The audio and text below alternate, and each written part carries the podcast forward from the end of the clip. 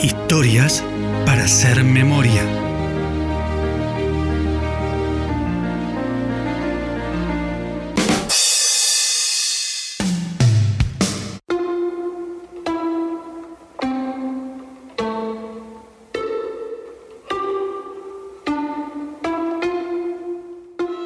Nací para no ser querido, me decía un joven muy cercano.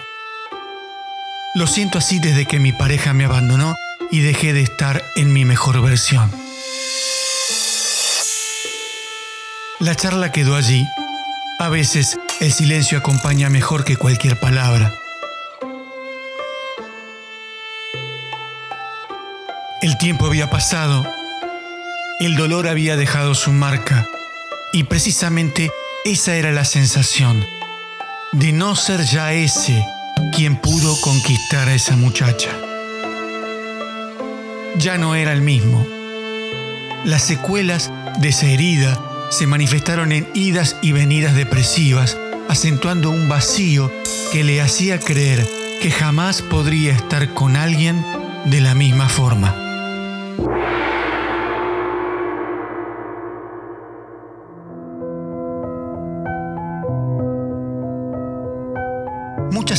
Que tenemos de nosotros mismos están basadas no en nuestra realidad, sino en definiciones que nosotros hacemos en nuestra mente.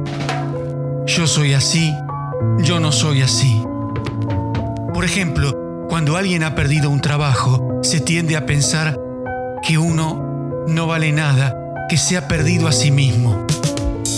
Aunque no deja de ser duro, solo se ha perdido un trabajo no quién se es en realidad.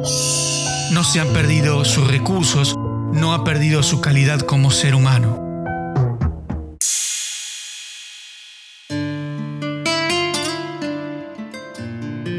El joven más tarde reconoció que lo que extrañaba entonces no era tanto a la muchacha, sino a cómo él se sentía cuando estaba con ella. Nadie es abandonado las personas se van de tu vida cuando cumplen un ciclo.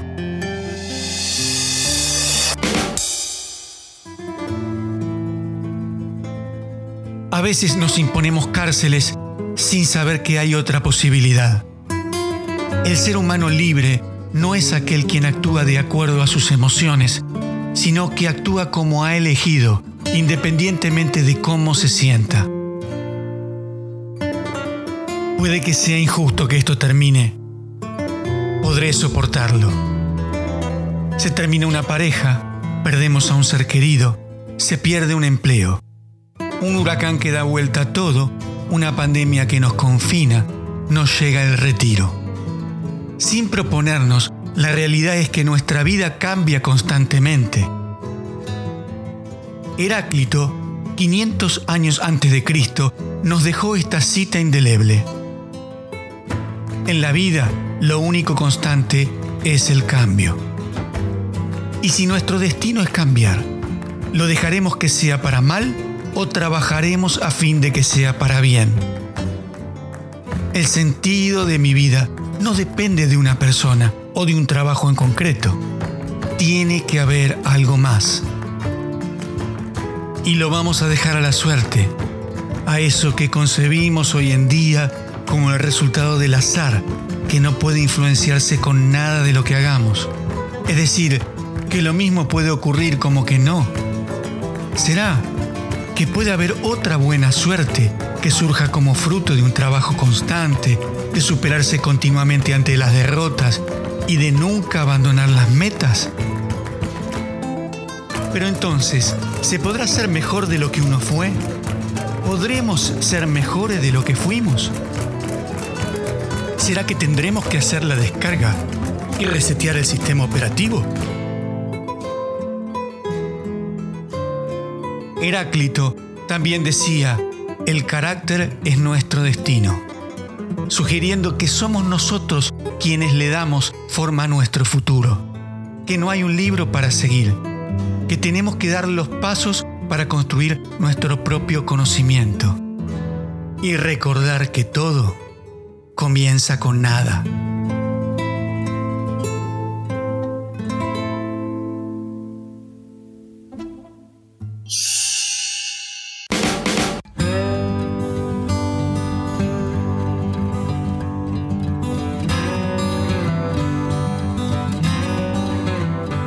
Dallas nació sobre el río Trinity. Fue fundada por John Neely Bryan, un agricultor abogado que comerciaba con los indios, lo que en inglés se denomina Indian Trader. En 1839, Bryan tenía 29 años.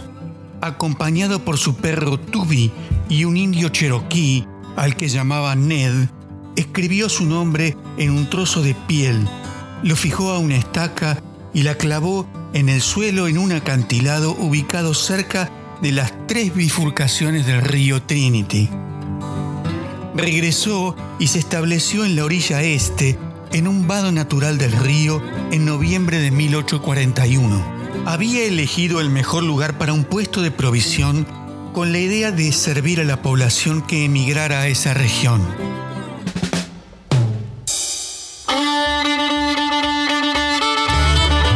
En la primavera de 1842 convenció a varias familias a que se unieran a él. Se casó con Margaret Beeman, una hija de estas familias, y tuvo cinco hijos. Bryan se desempeñó como administrador de correos de la República de Texas, que existió durante nueve años desde 1836 a 1845 y que llegó a tener cinco presidentes antes de unirse a los Estados Unidos. Bryan también operaba un ferry donde hoy la Commerce Street cruza el río Trinity.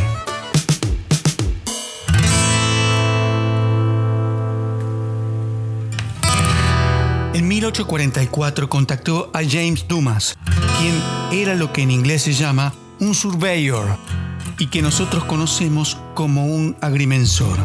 Es un oficial que establece límites legales en la tierra, el espacio aéreo y en los ríos.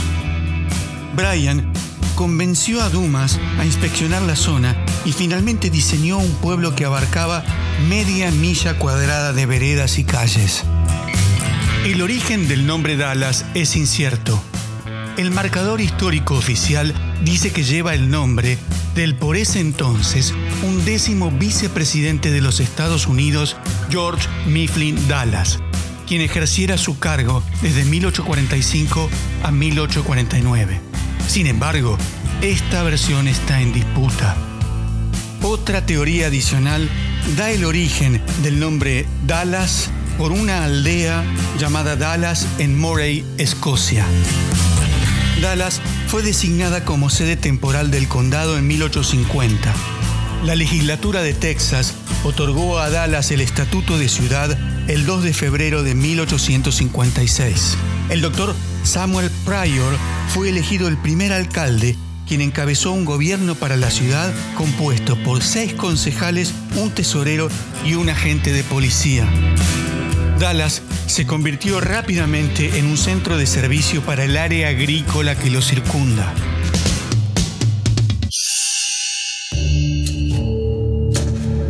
En 1855, después de dispararle a un hombre que había insultado a su esposa, Brian huyó a la nación Creek, de la tribu Muscogee en Oklahoma. El hombre se recuperó pero aunque Brian fue informado de ello a los pocos meses de su vida, no regresó con su familia a Dallas luego de seis años. Cuando regresó a Dallas en 1862, se volvió activo una vez más en los asuntos de la comunidad. En 1866 fue prominente en los esfuerzos para ayudar a las víctimas de la inundación que ocurrió ese año. En 1871 hasta 1872 fue uno de los directores de la Dallas Bridge Company, la compañía que construyó el primer puente de hierro a través del río Trinity. Para 1874, la mente de Brian estaba claramente deteriorada. Fue ingresado en el State Lunatic Asylum, más tarde el Austin State Hospital, en febrero de 1877 y murió allí el 8 de septiembre de ese año.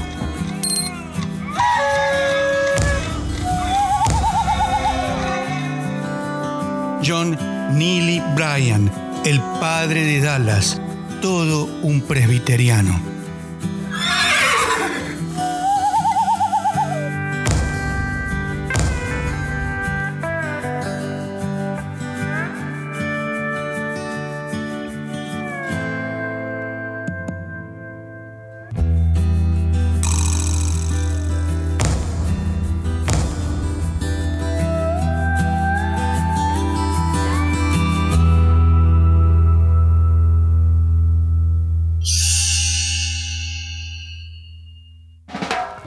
House Press Secretary Malcolm Kilduff has just announced that President Kennedy died at approximately 1 o'clock Central Standard Time. He died of a gunshot wound in the brain. After being shot at After being shot by an unknown assailant by an unknown assailant during a motorcade drive through downtown Dallas. during a motorcade drive through downtown Dallas. Dallas sufrió su experiencia más traumática el 22 de noviembre de 1963, cuando el presidente John Fitzgerald Kennedy fue asesinado mientras viajaba en una caravana por la zona de Dealey Plaza, a pocos metros del sitio donde John Neely Bryan se había establecido en 1841. Dos días después, su supuesto asesino, Lee Harvey Oswald, fue asesinado ante las cámaras de televisión por el dueño de un club nocturno de Dallas, Jack Ruby.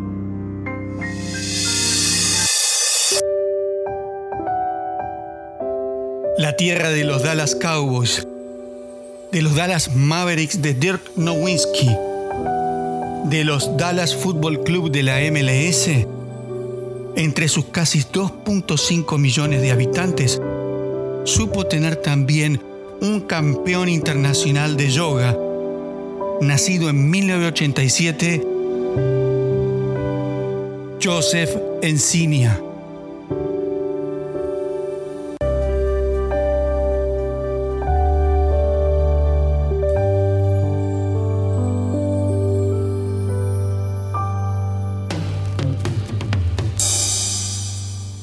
...1987... En el mes de mayo, nacía en Belgrado, Serbia, Novak Djokovic, jugador de tenis, ganador de 17 torneos de Grand Slam y actualmente número uno en el ranking ATP individual. Djokovic has now spent 171 weeks at number one in the Emirates ATP rankings. You gotta have this self-discipline and uh, the dedication, devotion, but most of all, passion for the sport, for what you do, and uh, keep on waking up every day, uh, you know, knowing what your big picture is and what you're aiming for. En junio nacía en Rosario, Santa Fe, Argentina, Lionel Messi, futbolista del Barcelona Fútbol Club, seis veces ganador del Balón de Oro y considerado el mejor jugador del mundo. Alors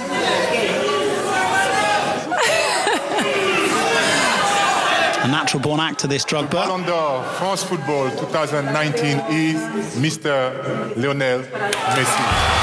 And Messi has done it. Number six for the Argentine genius. He stands alone now, ahead of Cristiano Ronaldo.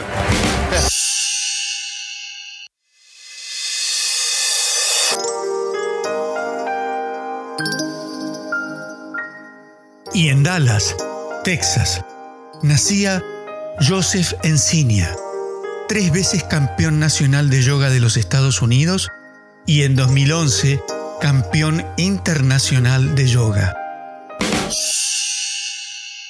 When I started Bikram Yoga after the first class, even though it was one of the toughest things I've ever done in my life, after the first class, I felt no pain for the first time, and I can't even remember. And so after that point, I just kind of realized that this is something that I'm going to do for the rest of my life. This is what's going to fix me and heal me. With all the support and love from the teachers and community here, I grew to become the international yoga champion.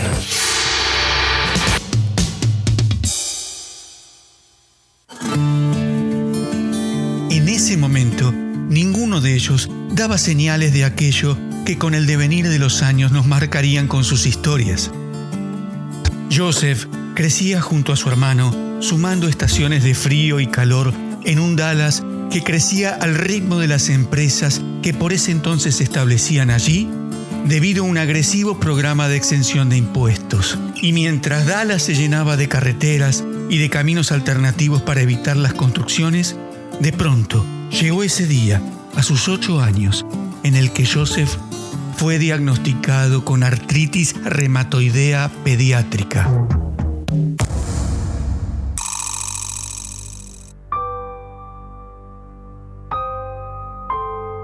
La artritis reumatoidea es una condición autoinmune sistémica y crónica que se caracteriza por la inflamación en las articulaciones. Un desencadenante desconocido hace que el sistema inmunológico se ataque a sí mismo. Sus glóbulos blancos literalmente estaban digiriendo las células en el tejido que rodea sus articulaciones, y ello desencadenaba una cascada química en la cavidad articular, causando hinchazón e inflamación aguda. Moverse significaba dolor. Los médicos me dijeron que a los 25 años seguiría viviendo con mi familia, que mis padres serían mis cuidadores. Así que, solo dormía y comía. No me permitían jugar. Sin clases de gimnasia y sin deportes. Todos me dijeron que me haría más daño. Y lo último que quería era lastimarme más. Mi cuerpo ya estaba roto. Tenía las rodillas que parecían pomelos o toronjas. Se supone que esta forma de artritis es una enfermedad que los avances médicos han hecho que sea común que suceda en la vejez. Pero para Joseph, su infancia fue pasar desde el reposo en cama a los consultorios médicos y las salas de esperas del hospital. En lugar de los cómics, sus recuerdos de infancia están llenos de marcas de todos los analgésicos que tomó. Biox, Celebrex, Ultram. Tuvo una cirugía mayor en su rodilla. Tomar pastillas era mejor que el dolor, pero solo reforzaron su sensación de estar desesperadamente enfermo, con el inconveniente de no poder diferenciar entre los efectos secundarios y su depresión. A los 13 años, Joseph era una máquina de tomar pastillas. Su registro de analgésicos diarios, antiinflamatorios y antiácidos para la úlcera de estómago que también había desarrollado crecía cada vez que visitaba al médico. Siempre le agregaba algo. Decía su médico, siempre hay algo que ajustar. Pero no resultaba.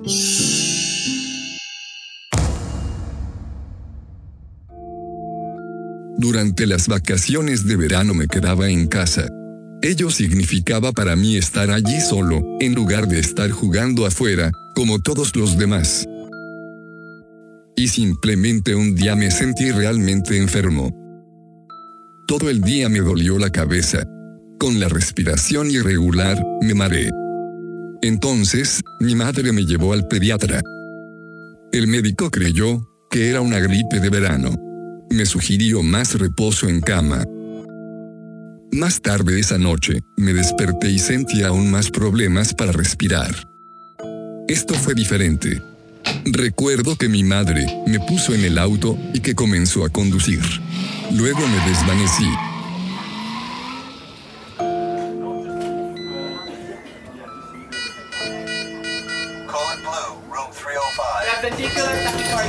Defibrillate at 200 joules.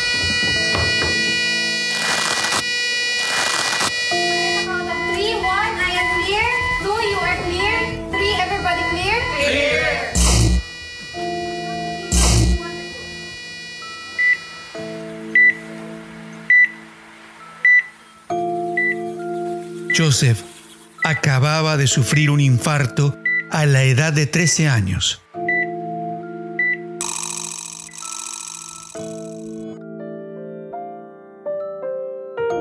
El hospital le asignó dos cardiólogos, uno pediátrico y otro de adultos. Concluyeron que la causa fue el exceso de medicamentos.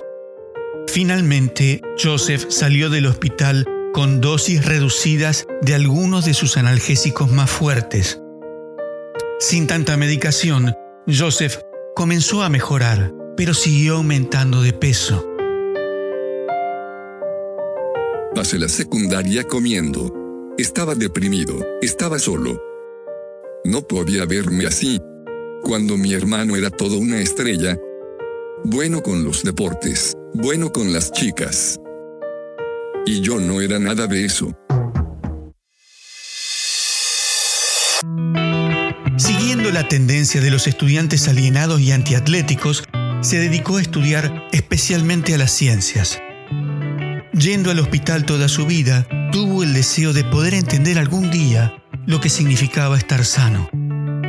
En su tercer y último año de su escuela secundaria, Joseph tuvo la oportunidad de una pasantía para trabajar en el hospital. A medida que tuve más confianza, me desperté. Y cuando desperté, me sentía harto.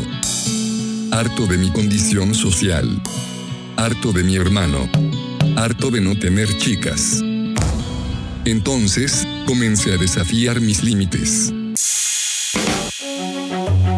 Lo que me habían dicho que no debía romper. Seguía tomando analgésicos, pero me di cuenta de que tenía que tomar el control. Me empecé a conectar con quien podía y me prestara atención. Este cruce de límites me llevó a conocer a una chica, a la salida en un concierto.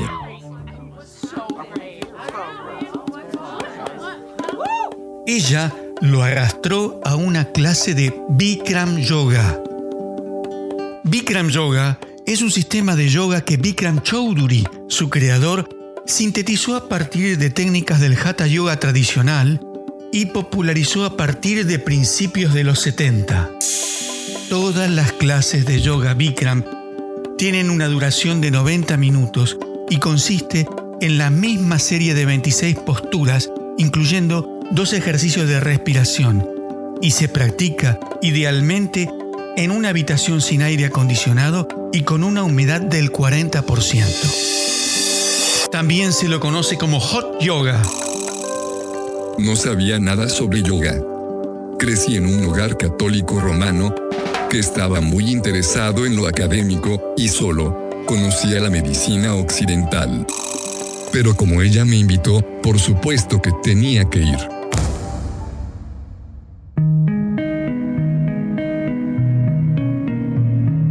Luego le contó a su amiga que prácticamente murió en la primera clase. Me destruyó. Pero dos horas más tarde se sintió increíble.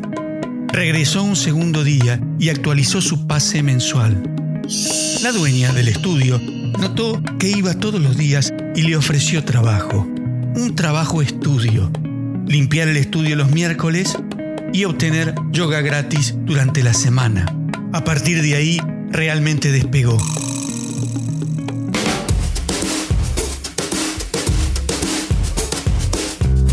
Por primera vez en mi vida, sentí que mi cuerpo mejoraba.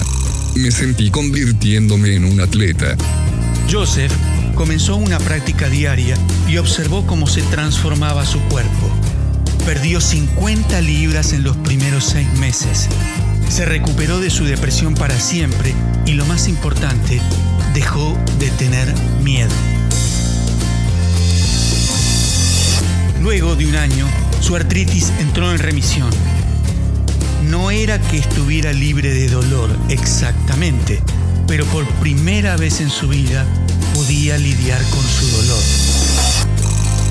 Siempre me dijeron que debía limitarme. Los médicos me enseñaron a cubrir mi dolor. Bikram me ha enseñado a aceptarlo. Mi rodilla aún podría hincharse si me estiraba demasiado durante la clase avanzada, pero mi instinto lo controlaba para no tener que volver al frasco de píldoras. Comencé el yoga hace seis años y durante los últimos cinco años no he tomado analgésicos. Lo cual es un gran paso para mí.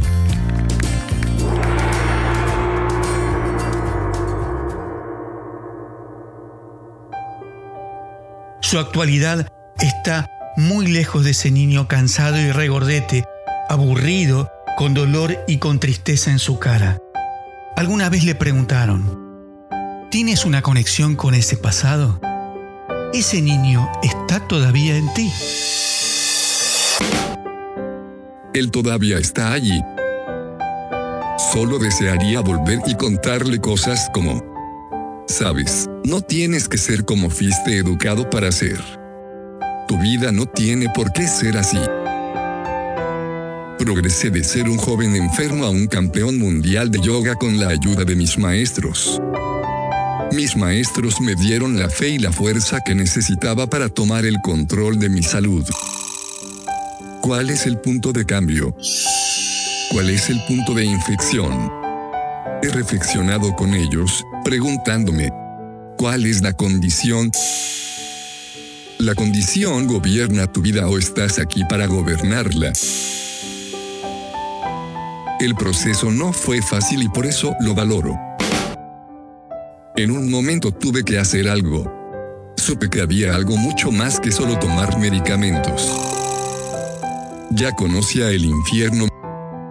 Me quedaba toda una vida entre comillas de medicamentos, efectos secundarios, miedo, dolor, depresión. Tuve que tomar una decisión. No quería depender de estas píldoras todos los días o vivir mi vida como alguien enfermo. Preferí tomar el riesgo aunque todo falle, pero darme una oportunidad. Quería de una vez por todas en mi vida estar sano. Quería comenzar una nueva vida, y el yoga realmente me dio esta oportunidad. La práctica y la ayuda de mis maestros me mostraron que cualquier cosa se puede hacer y completar cuando se establece la intención de hacerlo. Esto es lo que soy. Soy un sobreviviente.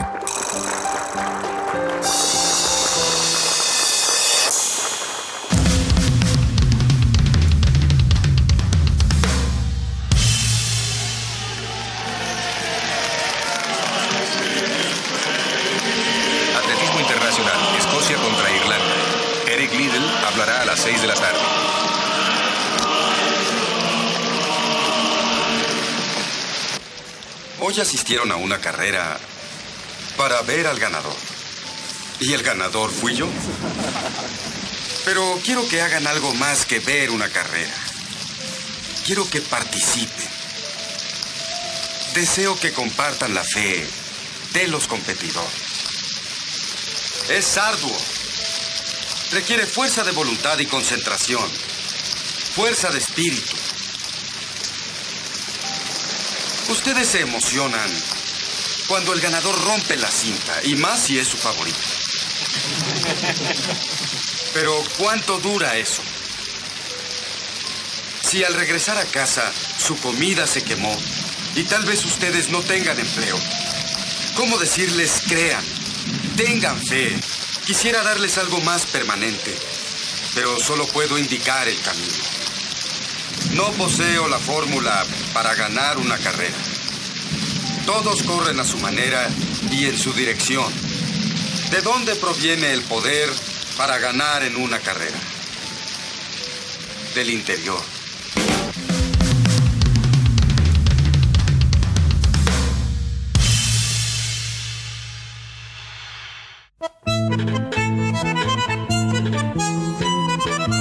Eric Liddell fue un atleta, campeón olímpico escocés. Su especialidad eran los 400 metros llanos. También fue un misionero protestante. En la Olimpiada de 1924, en Francia, representando al equipo de Gran Bretaña, fue seleccionado para correr los 100 metros. Pero se negó a hacerlo porque la carrera se programó para un domingo y ese era el día del Señor. El fragmento que acabamos de escuchar es de la célebre película Carrozas de Fuego, cuando Eric Liddell se dirige al público en ocasión de ganar una carrera previa a la competencia olímpica. Nadie corría los 400 metros como Eric.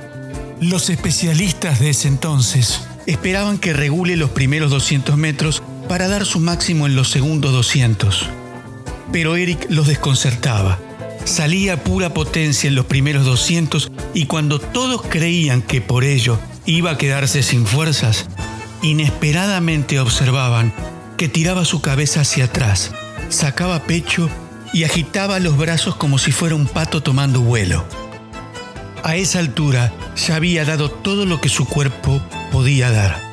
A partir de ese momento, corría con el corazón con lo único que le quedaba.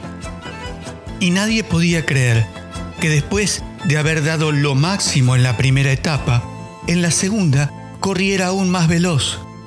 Corría con la fuerza que le venía desde dentro. ¿Se puede ser mejor de lo que fuimos frente a todo lo que vivimos? Como Eric, solo puedo señalar el camino.